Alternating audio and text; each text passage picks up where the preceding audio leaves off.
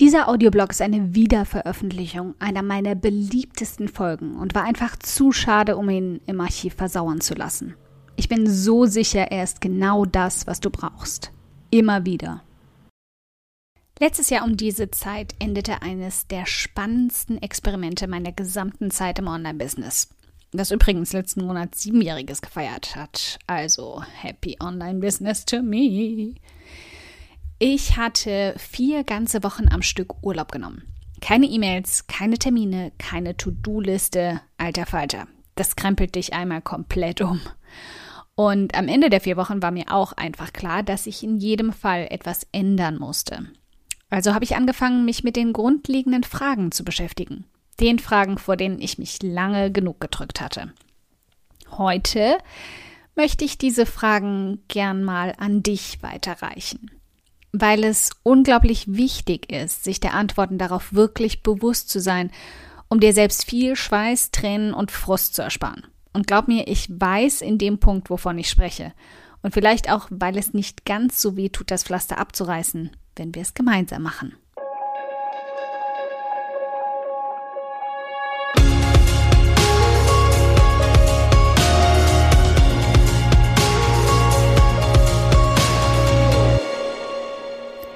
Hi, ich bin Karina, Gründerin von Pink Kompass um 180 Grad und der Feminine Jazz und teile hier im um 180 Grad Audioblog alles mit dir, was in meiner Selbstständigkeit funktioniert und was nicht. Wir knacken meine Strategien rund um Marketing und Mindset, denn Erfolg beginnt in deinem Kopf. Folge 61. Die sechs Fragen, die du dir als Boss Lady ehrlich beantworten solltest. Und nebenbei, eine Boss Lady ist eine Unternehmerin, die es einfach drauf hat. Aber bevor wir jetzt hier gleich reinstürzen, falls du mehr Hilfe brauchst, erkläre ich dir in meinen wöchentlichen E-Mails, wie du selbstbewusst und mit Integrität, ganz ohne faule Tricks, Geld mit deinem Online-Business verdienst und dabei den Selbstzweifeln den Mittelfinger zeigst und es zwar regelmäßig. Wenn du dich jetzt für meine E-Mails anmeldest, den Link dazu findest du unter dieser Audiofolge, dann schicke ich dir in meiner ersten E-Mail direkt in dein Postfach eine Strukturliste, die dir bei den sechs Fragen hilft, sie auch wirklich anzugehen. Also, worauf wartest du noch? Melde dich jetzt für meine E-Mails an, schnapp dir die Strukturliste und mach die Fragen direkt mit. Also, lass es uns angehen. Pflaster abreißen auf drei. Eins, zwei, Frage 1. Machst du die Dinge wirklich dir zuliebe oder für andere? Diese Frage hätte auch so lauten können. Machst du Dinge, weil du solltest oder weil du willst? Und sie ist vielleicht die wichtigste von allen, weswegen wir hier auch richtig tief einsteigen. Kommen wir jetzt also gleich mal zu dem, was ich den Marie Kondo-Test für mein Online-Business getauft habe. Stell dir mal bei jedem einzelnen Punkt auf deiner To-Do-Liste, deiner Projekteliste, deinem Business-Konzept, uh, und hier wird's richtig kritisch, folgende Frage. Sprühst du Funken vor Freude, wenn du daran denkst? Würdest du dich am liebsten sofort draufstürzen und loslegen? Wenn nicht, ist die Antwort einfach. Weg damit. Es gibt hier Abstufungen. Nicht jeder Punkt auf deiner To-Do-Liste muss dich fast zum Heulen bringen, weil du so glücklich bist, dass er da drauf steht. Es reicht, wenn dich 80 Prozent davon begeistern und Spaß machen. Aber spätestens bei deinem Business-Konzept sollte es keine Kompromisse geben. Für mich hieß das in der Konsequenz, dass ich bis heute mit Herzblut in meiner Femininjas Community und meinen Online-Kursen stecke. Aber das auch das allererste war, was ich an Browser-Tabs nach dem Urlaub wieder geöffnet habe, was mir Freude gebracht hat, aber eben mh, hm, beim Audioblog einfach nicht so war. Das habe ich zu der Zeit tatsächlich eher für andere gemacht, für dich, für euch, als wirklich auch selbst mit Herzblut dabei zu sein. Ich habe das Gesicht beim Gedanken verzogen, wieder neue Folgen erstellen zu müssen. Also habe ich danach ein Jahr Schaffenspause eingelegt, um zu hinterfragen, warum das so ist. Und dabei wurde mir einfach klar, hier hakte es. Kräftig. Ein Versprechen, was ich mir selbst am ersten Tag nach dem Urlaub also gegeben habe, nichts mehr ohne Funkeln in den Augen zu machen. Und damit erstmal den Audioblog zu pausieren und mich wieder auf meine Artikel zu konzentrieren, bis ich wieder Wege gefunden hatte, mit denen es mir Spaß gemacht hat zum Beispiel mit mehr Unterstützung dabei. Aber das Schreiben, das begeisterte mich selbst nach sechs und selbst jetzt nach sieben Jahren immer noch. Und mal ganz ehrlich, da bin ich doch einfach bombengut, oder? Zweites Versprechen, keine falsche Bescheidenheit mehr. Check. Frage Nummer zwei. Hast du wirklich genug Leidenschaft dafür? Wenn jetzt nach dem Marikondo-Test bei dir nichts mehr übrig bleibt, keine To-Do-Liste, keine Projekte, keine Basis für dein Online-Business, dann habe ich hier eine sehr unbequeme Wahrheit für dich. Du bist hier vielleicht falsch. Dann solltest du dich nur mit einer einzigen Frage beschäftigen, nämlich der, ob du vielleicht einfach nur in die Selbstständigkeit, in die Idee und Vorstellung, ein Online-Business zu besitzen, verliebt bist und nicht wirklich in dein Thema an sich. Hierzu lies auch mal den Artikel Why You Shouldn't Follow Your Dreams von Mark Manson, habe ich dir auch unter der Audioblog-Folge verlinkt und ist ein absoluter Augenöffner. Ich kann das generell verstehen. All die Freiheiten, die Möglichkeiten, das scheinbar grenzenlos steigerbare Einkommen, die Photoshop-Versionen deines Lebens, diese Selbstständigkeit klingt ja auch wirklich absolut verlockend. Aber ohne den Feuereifer für ein Thema oder eine Nische wird dir nach ein paar Monaten schon die Luft ausgehen, wenn es wirklich das ist, was dich zum Starten gebracht hat. Also geh nochmal auf Null zurück und finde das Thema, das dein Gesicht aufleuchten lässt, wenn du anderen davon erzählst. Und glaub mir, sie werden dir das direkt sagen, weil es so offensichtlich sein wird. Wenn es jetzt nur um deine To-Do-Liste geht, die plötzlich extrem mager geworden ist, dann hilft auch folgende Übung. Geh mal zurück an den Anfang. Wenn du schon eine Weile dabei bist, ist es noch leichter, weil das dann eine ganz echt lange Zeit her ist. Aber frag dich mal, was hat dich am Anfang begeistert, wenn du morgens an den Laptop gegangen bist? Was hat dir am meisten Spaß gemacht, was du heimlich immer vor allen anderen Aufgaben geschoben hast? Geh dahin zurück, finde das und hol es dir zurück. Wenn du hier die Nase rümpfst und mir jetzt gleich entgegenwerfen würdest, ey, Karina, nicht jeder hat den Luxus, einfach alles auszulagern, worauf sie keinen Bock hat, aber was ein Online-Business eben einfach braucht, um zu wachsen. Yep, hast recht, gebe ich zu. Ich bin in der vorteilhaften Lage, mir Hilfe holen zu können. Das war aber bei Pink Kompass zum Start meiner Selbstständigkeit definitiv nicht so. Weswegen ich mir schnell antrainiert habe, nicht allen Strategien da draußen blind hinterherzurennen, sondern meine Version davon zu finden. Wenn ich heute nochmal neu starten müsste, würde ich zum Beispiel trotzdem nicht wieder auf Facebook setzen, sondern auf Pinterest, weil mir das mehr liegt. Ich würde statt auf Dauerwerbesendung und Kooperationsartikel auf eigene Produkte setzen. Und ich würde statt Videos weiter auf Texte setzen. Es gibt immer mehr Strategiemöglichkeiten als nur die eine, die uns die Marketinggurus da draußen verkaufen wollen. Also finde deine. Frage Nummer drei. Wohin wandern deine Gedanken, wenn du sie mal von alleine lässt?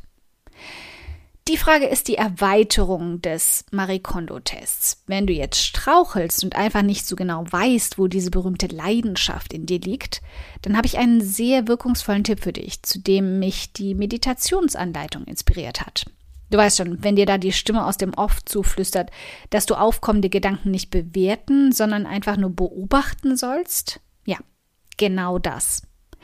Mach das mal an ein paar freien Tagen. Besser noch ein paar freie Wochen. Aber ich weiß, an die kommt man nicht so leicht ran im Normalfall.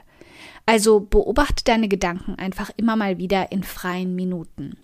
Zum Beispiel bei einer Bahnfahrt, wenn du dir eine Stunde oder zwei Zeit nimmst, einfach nur aus dem Fenster zu starren.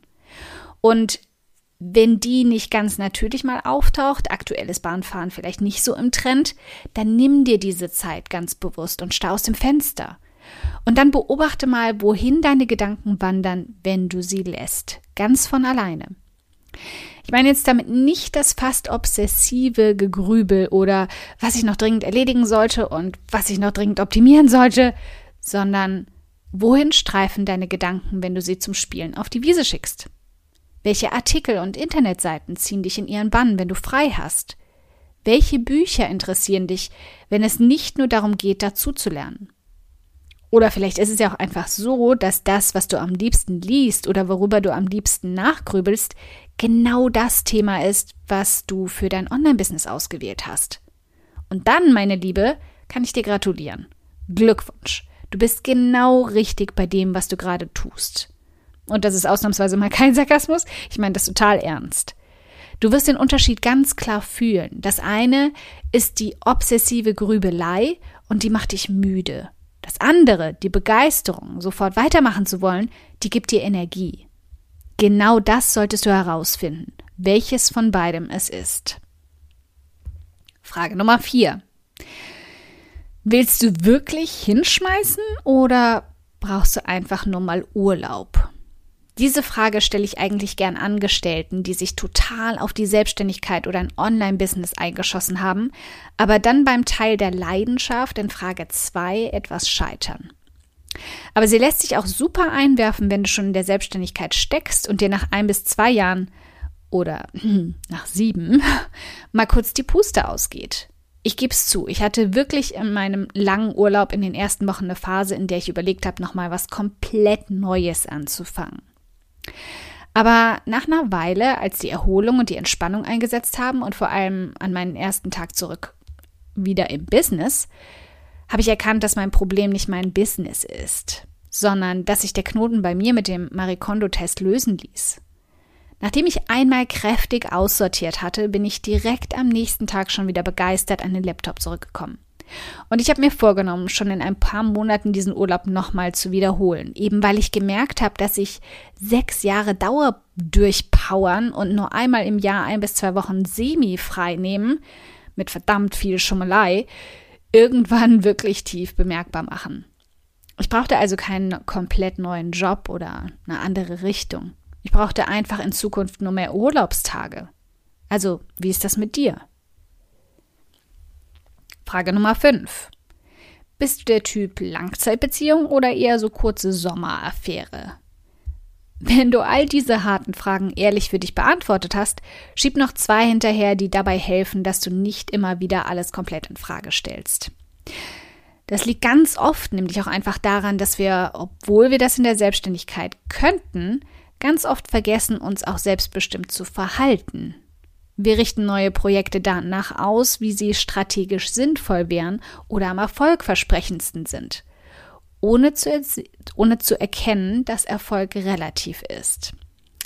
Also etwas, an dem du begeistert arbeitest, aber vielleicht nicht auf Platz 1 der Strategietipps der Marketing-Gurus steht, kann potenziell genauso viel Erfolg haben, eben weil du es gerne und mit Feuereifer machst. Ich habe mich deshalb zum Beispiel immer wieder in Langzeitprojekten verfangen, die keine klare Ziellinie haben und immer wieder dabei festgestellt, dass ich es hasse, einfach nur so vor mich hinzuarbeiten. Jede Woche das gleiche, jeden Monat, ohne einen schönen, runden, konfettireichen Abschluss zu haben. Da hat es dann eben auch einfach bei mir gerade Klick gemacht. Ich brauche Konfetti in meinem Leben. Ich brauche Abschlüsse, die ich feiern kann, bei denen ich mir auf die Schulter klopfen kann. Und Statistiken und schicke Zahlen bei Langzeitprojekten gehören bei mir leider nicht dazu. Während ich mir also am Anfang eingeredet habe, 10.000, 20.000, 50.000 oder sogar 100.000 Downloads meines Audioblogs wären genug Antrieb für mich, fand ich die Zahlen einfach nur langweilig.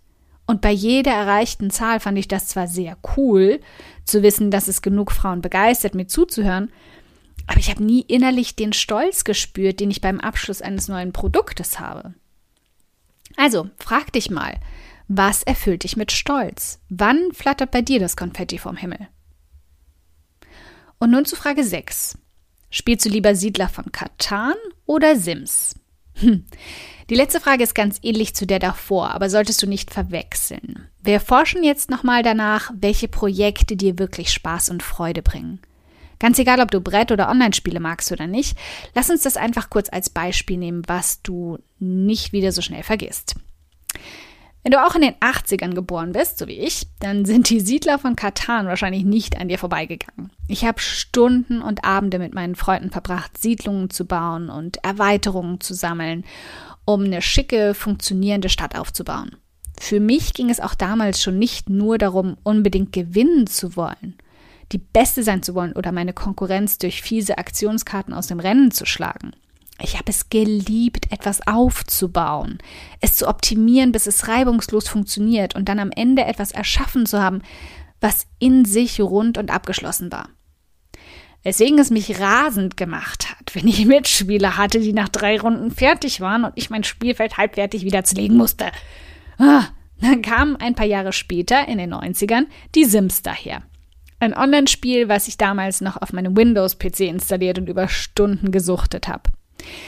Kleine Figuren äußerlich anzupassen und dann deren Leben spielen zu können? Herrlich. Für etwa 12 Stunden. Dann war ich gelangweilt, habe ihr halbfertiges Leben gelöscht und wieder von vorne angefangen.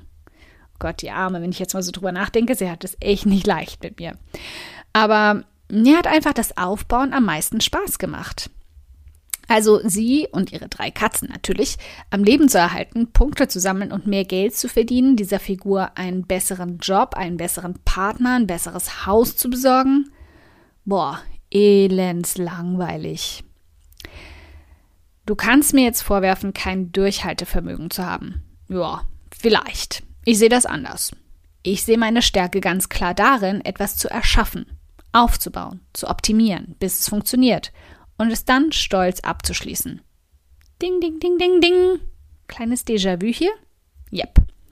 Auch das bestätigt die Antwort aus Frage 5. Ich bin ein Mensch für Produkte, klar abgesteckte Produkte, die ich dann launchen und verkaufen kann, regelmäßig optimiere und dann wieder launche.